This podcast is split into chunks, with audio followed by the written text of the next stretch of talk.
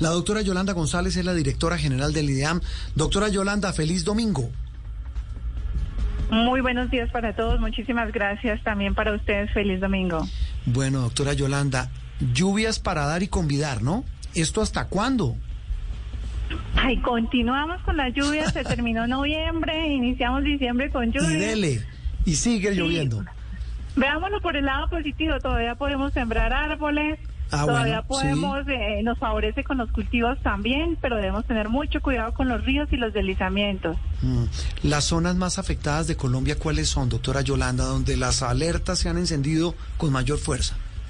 Mm, Siguen subiendo en las últimas horas los niveles del río Magdalena y del río Cauca, especialmente en las cuencas medias y bajas, es decir, ese límite entre el norte de la región andina y el sur de la región, región caribe, porque ya todos los ríos, los tributarios, los afluentes de las lluvias que le cayeron a la región andina sur van transitando por los grandes ríos Magdalena y Cauca. Entonces, especial atención en esas cuencas bajas de estos grandes ríos. De igual manera, en temas de deslizamiento en la región pacífica, el Chocó, el occidente del valle y en la región andina, en sectores de los Santanderes y Antioquia. Mucho cuidado con esas zonas muy inestables eh, en, toma- en tema de deslizamientos. Doctora Yolanda, ya sabemos que va a llover, nos tocó resignarnos, Que va a llover, pero no, que está lloviendo, ¿no? sí, duro. que va a seguir lloviendo. Pero entonces, ¿qué hacemos? ¿Cuáles son las recomendaciones para la comunidad? Por ejemplo, en el tema de no arrojar basuras y otras cosas que podemos hacer justamente para prevenir y mitigar los efectos que pueden causar estas lluvias. Eh, De acuerdo, sí. Lo primero que hay que considerar es que en los centros poblados y en las ciudades el tema de las basuras nos tapan las alcantarillas y nos generan anegamientos. No solo ahorita en épocas de lluvia, sino permanentemente mantener esa limpieza. En casa no deje de aprovechar el día que esté seco y soleado para la protección de sus techos, pero mucho cuidado, no lo haga cuando está lloviendo por el tema de las tormentas eléctricas. Sí. En el tema de los agricultores en campo también se deben proteger de las tormentas eléctricas, albergarse en esos momentos lluviosos y alrededor de los ríos y las quebradas tener mucho cuidado con las crecientes súbitas. El manejo de sus cultivos, de la producción agrícola para que no les afecte los excesos de humedad. Eh, también tenemos eh, una especial atención y recomendación en el tema de salud. Recuerden que esos fríos, esa alta humedad, Sí. protegerse, abrigarse a los abuelitos, a los niños, también protegerlos. Sí. ¿Está haciendo un frío más fuerte del acostumbrado en Bogotá o es impresión mía, doctora Yolanda? No, sí está haciendo frío y la sensación térmica que llamamos nosotros asociado a esa saturación de humedad, a que se nos disminuyeron las horas de sol, porque estábamos acostumbrados a tener muchas horas de sol en la Sí. mañana y, Sí. y, y ya no son tantas horas, Las sino que son muy poquitas o amanece lloviendo, ¿no? Entonces, eh, mucho más frío porque estamos esperando que llegue el sol, que nos abrigue y, y hay muchas nubes que no dejan pasar los rayos solares. Doctora Yolanda, yo siempre recordaba en Bogotá eh, diciembre como diciembre y enero como meses de sol, ¿no? Precisamente Eh, de frío, pero de sol. Secos. Exacto. Va- ya ya nos despedimos de esa, digamos, de esa tendencia. No, aún no. Recordemos que estamos en, un seguimiento de una evolución de madurez de un fenómeno de la niña. Recordemos que la temporada de lluvias eh, normalmente va hasta mitad de diciembre y con estas condiciones eh, propias de la variabilidad climática nos van a dar lluvias más, más fuertes eh, sobre lo normal. Vamos a tener uno que otro día soleado, pero mucho cuidado, mucho cuidado porque es que ya están saturados los suelos y los ríos tienen niveles muy altos. Entonces no, des- no nos descuidemos. Sí, sabe también una recomendación, doctora Yolanda, pero pues, usted es la experta y la que está al mando de ese equipo de, de expertos, de científicos del IDEAM, y es que como empezó prácticamente ya la temporada de fin de año, mucha gente está paseando, empiezan los viajes, especialmente por carretera. La recomendación es que la gente viaje lo más temprano que pueda, porque tal vez es en la Sí. tarde, en la noche que llueve.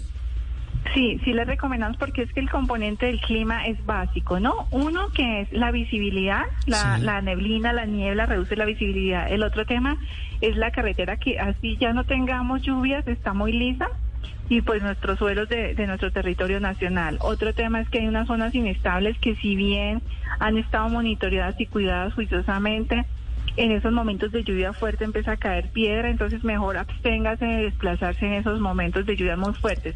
Transitamos, tenemos ese privilegio de los ríos y las quebradas, siempre transitaremos cruzando puentes de ríos y quebradas, entonces si ven lluvias muy fuertes, tomen las medidas necesarias para evitar alguna afectación por alguna creciente o una avenida torrencial. Eso en, esos temas para que tengan mucho cuidado los viajeros. Sabe también que está, nos están preguntando muchos oyentes, doctora Yolanda, hablamos con eh, la directora del IDEAM, la doctora Yolanda González, y es eh, el de los vuelos. ¿Qué tanto se ven afectados? Y se lo pregunto porque pues también es temporada alta de vuelos y mucha gente dice, ¿por qué me atrasan el vuelo? ¿Por qué no sale mi vuelo? Este tema del efecto lluvias es, es determinante también en el tráfico aéreo en Colombia. Sí, quería contarle a Juan Roberto Julián de Andreina que me pasó hace poco. ¿Cuándo? Dos veces intentó aterrizar el avión en, en Medellín. Ajá. Y no fue posible. Pues recuerden lo que pasó en Pereira. Sí, claro. ¿Y, qué le tocó? ¿A dónde le tocó aterrizar? No, regresarnos a Bogotá. En los dos intentos de aterrizaje no fue posible. ¿Qué es lo que pasa? Sí. Que es bueno madrugar, ¿no? Es bueno madrugar porque estamos en la reactivación económica, el turismo, la economía. Eh, y estar como, como muy pacientes porque el clima es así, ¿no? El clima es mm. así. Entonces, eh, sabemos que se maniobra muy bien porque tenemos ese privilegio que estamos en el trópico, pero todo hemos avanzado muchísimo, ¿no? Sí, doctora Yolanda, eh, esta pregunta es de otro oyente que me dice lo siguiente siendo abogado del diablo. A lo mejor usted me dirá que no es de su resorte, pero ¿por qué en otros países llueve igual o peor y los vuelos salen a tiempo? Porque no están en el trópico. ¿Y qué tiene que ver eso? El trópico, recordemos todo nuestro. O sea, ¿qué tiene que ver con la navegabilidad aérea? Trópico de Cáncer, trópico de Capricornio, es que a nuestra zona llegan las corrientes de aire eh, muy diferentes en la en las diferentes capas de la atmósfera. Es decir, en nuestro territorio nacional la fisiografía, las cordilleras, las hondonadas, los chorros, cómo se desplazan y, la nubosidad. Es decir, el tema es más de eh, vientos que de visibilidad visibilidad y, la, turbulencia que se presenta por esos esos corrientes, ¿no? Mm. Las corrientes, la visibilidad, la neblina en las pistas en nuestro territorio nacional eh, las pistas y la visibilidad, porque contamos con todos los privilegios. Lo que sí tenemos que saber es que tenemos mucha más ventaja respecto a otros países en esa experticia eh, de navegación aérea y también en esa experticia meteorológica, porque tenemos que entender todo el planeta para poder eh, estar en nuestro territorio, porque dependemos del hemisferio, de lo que sucede en el hemisferio norte y en el hemisferio sur, cosa que no pasa en otros países porque todo es mucho más eh, lineal, ¿no? Mm. Nuestras variables son más fuertes. Eso le iba a decir, doctora Yolanda, porque también uno va a viajar, no sé, a Estados Unidos y uno ve el pronóstico del tiempo y uno sabe que lo que ve casi que es, seguro sucede. Dicen que va a llover, no sé, tanta posibilidad de lluvia, tal. En Colombia, por lo general, digamos, ustedes hacen sus pronósticos, obviamente hacen el, mejor trabajo que, que pueden hacer, pero también es mucho más difícil hacerlo, ¿verdad? Sí, claro. Alguna vez cuando eh, le estaba dictando a clase a mis alumnos les decía, yo no sé si sentar acá a un meteorólogo del hemisferio norte o del hemisferio sur a ver cómo les va. ¿Sí? A, ver cuál acierta más. Que no acertamos, que no acertamos. Los queremos ver. acá.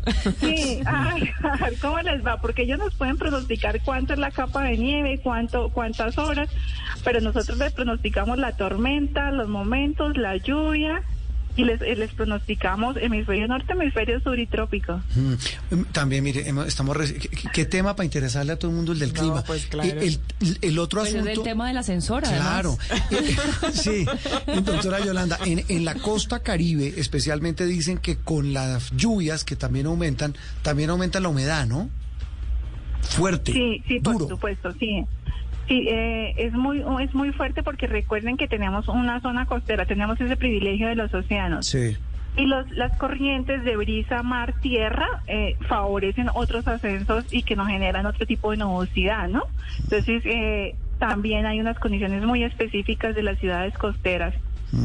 Le, voy a hacer una confesión para despedir la doctora Yolanda. Mm, cuidado, doctora Yolanda. No, no, no, no, es verdad. Eh, no, no, se, no se angustie, no, no, no la voy a hacer sonrojar.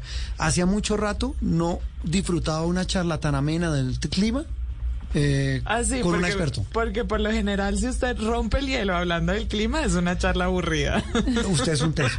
Doctora Yolanda, usted es una tesa. Muchas gracias. Muy amable y de verdad hay que pararle bolas, repito, a, este tema. Hay que tener mucho cuidado con el manejo de nuestros suelos. Quienes viven a lo lado de los ríos, como lo dice usted, pues hay que tener un cuidado extremo. Muchas gracias y feliz domingo.